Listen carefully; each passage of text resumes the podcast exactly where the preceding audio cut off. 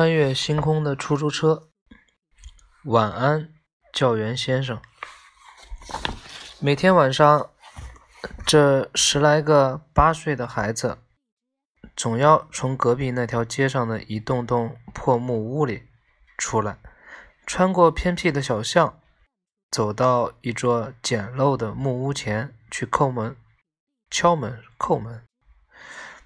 当然，星期天除外。晚安，教员先生，我们可以进来吗？年龄最大的阿姆伯罗德，阿姆伯罗德乔轻声问道：“请进来吧，孩子们。”里面传来教员慈祥的声音。孩子们轻轻的、高兴的走进了小木屋，里面非常狭窄。右边放着床板床，左边搁着脸盆架，中间摆着一张大红木写字台。这里小屋子里最豪华的摆设了。孩子们并排坐在用两根粗木板钉成的长凳上。哦，忘了说了，这些孩子白天都要去干活。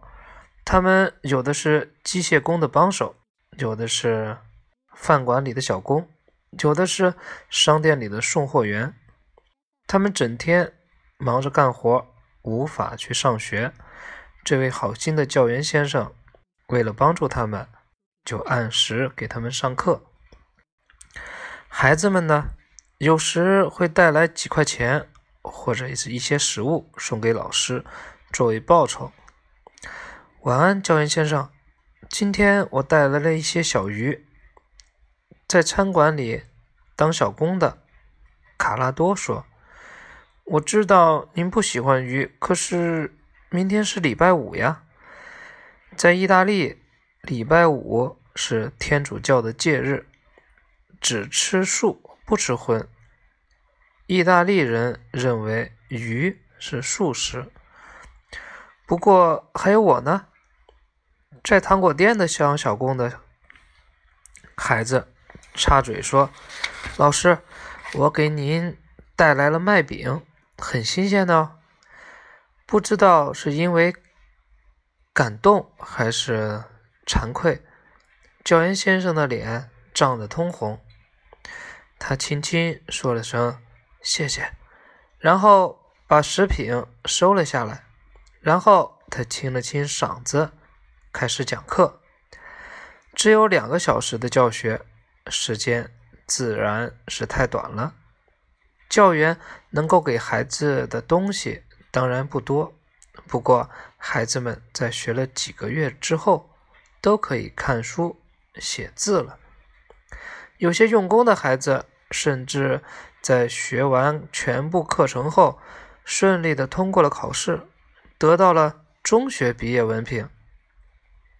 教员先生永远记得那一天，他在比卡里亚城亲眼看见了刚刚贴出的录取榜：奥泰维·埃尔涅斯名列第七，萨拉多·德查戈尼名列第八。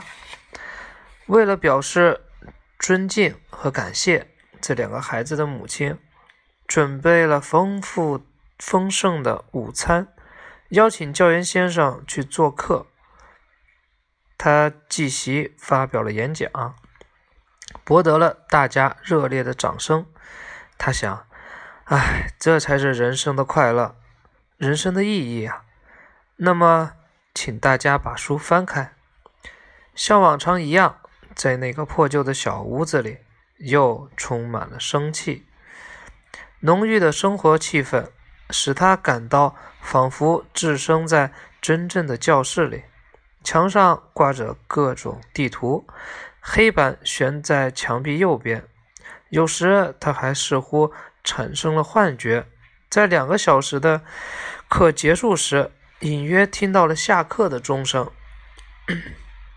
这一天，一个男孩离临离开时对他说。老师，电视台正在播放喜剧节目，你想到酒吧里看看吗？喜剧？教员先生重复的说着。当然想了。如果街上没有这么多雾的话，他表面上是在说怕雾，其实内心里是在说怕冷呢。因为他那件旧雨衣又漏水又透风，穿与不穿都一样。去吧，老师，学生们央求他说：“看过后，您可以把故事讲给我们听。”好吧，再说吧，再说吧。他微笑地目送孩子们离开了。晚饭后，他决定去酒吧间看一看。白天，他曾经跑到了一户正在为孩子招聘家庭教师的有钱人家去。一个穿着艳丽的女佣打开了门，请他在客厅里等着。他看到客厅里全是舒适的安乐椅和沙发，看上去十分温暖。这时，一位太太进来了。把他从头到脚打量了一番，说：“对不起，请您回去吧。我们已经雇到了家庭教师了。”他还递给了他五十里拉的车费。不过，他吃惊的收起手，压抑着内心的羞愧与愤怒，说：“谢谢您，太太，不必了。我住的很近。”这一天，他心里一直不舒服，所以今晚他如果一个人待在家里，会感到十分郁闷。他住一家，他 住一家，他往一家酒吧间去了。他想：是啊，如果我穿的体面一些，那个女人就不会那样对待我了。虽然他教书也有一些微薄的收入。但五年来，他一直没能成为自己做一套像样的衣服。不过，这算得了什么呢？他也属于自己的快乐，他也他有属于自己的快乐。奥泰维亚太太不是说过吗？他儿子阿尔方索准备去报考大学，他希望他来给他儿子补习吗？如果有这个差事，每个月大概可以有一万里拉的收入了。有了这么多钱，自然可以替他买一件漂亮的外套了。酒吧间已经坐满了人，他的学生们早已等在那里了，并且早已替他占好了位置。教员先生，请这边来。正在看电视的孩子们亲热地招呼着他。就在这时，突然从外面进来了一位年轻人，其中一伙年轻人，其中一个穿蓝色运动衣和皮夹克的小伙子，粗暴地把一个男孩从椅子上推开，强占了位置。你怎么可以这样？教员愤怒地说：“请你马上把凳子还给小孩。”这不关你的事儿。”那个小伙子蛮横地回答说：“这是我的事儿。”教员先生气得脸色发青，愤怒地 斥责着他说：“这些孩子都是我的学生，我要对他们负责。负责，请你马上把凳子还给孩子。”这时，小伙子冲着教员一笑，同时向另外两个同伴使了个眼色，然后对教员说：“看来我们得去外面去谈谈了，教员先生，我愿意奉陪。”教员毫不畏惧地回答道：“这个小伙子蛮横无理，真的使他愤怒极了。不，不要去。”有一个孩子被眼前的状况吓哭了。他说：“他们有三个人会打死您的，教员先生。”可是教员先生无所畏惧的跟着这伙年轻人出去了。对付这样一个文弱教员，根本用不着另外两个同伴帮忙。那个粗鲁的家伙一拳落在教员的肚子上，教员一下子就昏倒在地了。等他醒过来时，他们已经在警察局里了。孩子们都紧张地围在他的身旁。稍远的地方站着那三个穿蓝色运动衣的家伙，他们正洋洋得意地笑着。教员先生。一个孩子说：“他们打您的时候，我们报告了警察局，警察就把这些坏家伙抓起来了。请讲给警察先生听吧。那个浅黑皮肤的，就是打您的坏蛋。”教员的神智还没有完全清醒过来，孩子们的话也似乎还没听懂。不过他觉得警察局里很暖和。这时，他多么需要暖和一下身子呀！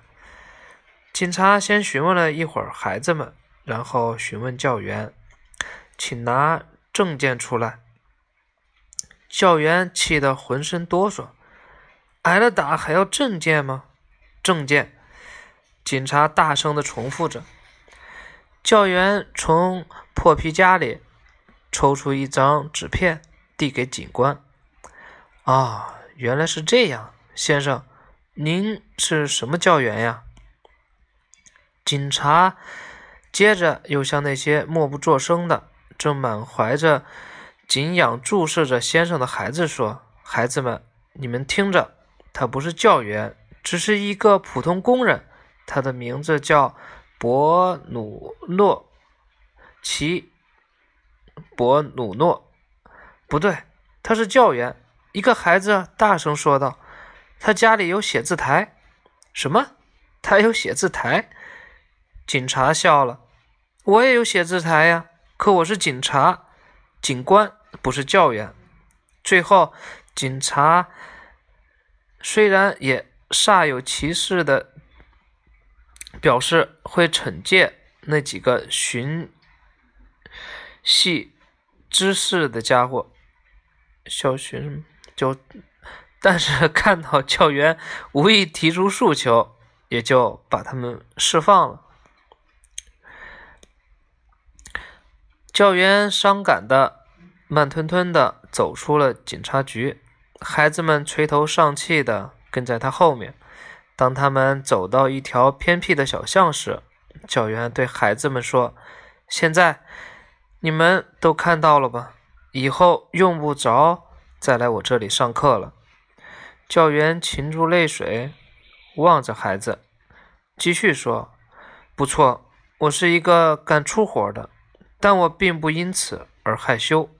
我一生都希望成为一个教员。我是靠自学成功的人。我对你们说过，我曾经在学校里读过好几年书，那是撒谎，请原谅，我说了假话。”他伸出瘦削的手跟他们道别。这一夜，他整夜都没有合眼。不过第二天早晨，他仍然按时起床，坐在写字台前批改孩子们最后的一次作业。为了不再想这件事，白天他到图书馆里去看书，读自己最喜欢的作家大仲马的。作品，但是他无法集中思想体味书中的主人公的感情。他的眼睛湿润着，但他尽力不让邻座的人看见他在哭泣。他回到家里时已经八点钟了，房间里没有灯光，这就是说，孩子们一个也没来。他怀着伤感的心情走进房间。扭开了电灯，突然，他发现孩子们早已并排坐在两旁的长板凳上了。晚安，教员先生！他们齐声叫喊。晚安，孩子们！他回答着，竭力控制着，不让自己眼泪流出来。竭力控制着，因为一个自尊的老师，即使十分喜悦的时候，也不应该在自己的学生面前流泪的。和往常一样，他平静地给孩子们分发了、批改了好了作业。他知道，他和孩子们之间不必再交谈什么了。而这十来个孩子的心目中，他是世界上最好的、最称职的教员。而对他来说，孩子们就是他整个精神、精神世界。啊，今天好多字都 好，在等着明天就嗯念这个倒数第一名，倒数第一名。